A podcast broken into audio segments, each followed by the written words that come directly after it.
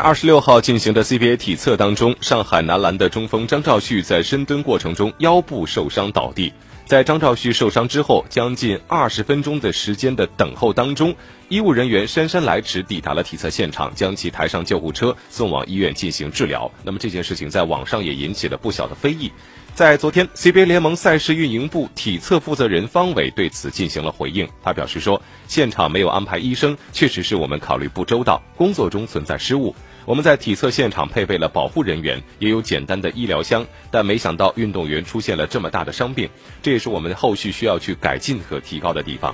上海男篮表示，张兆旭目前已经安排住院静卧观察，有进一步消息之后，俱乐部将会及时告知广大球。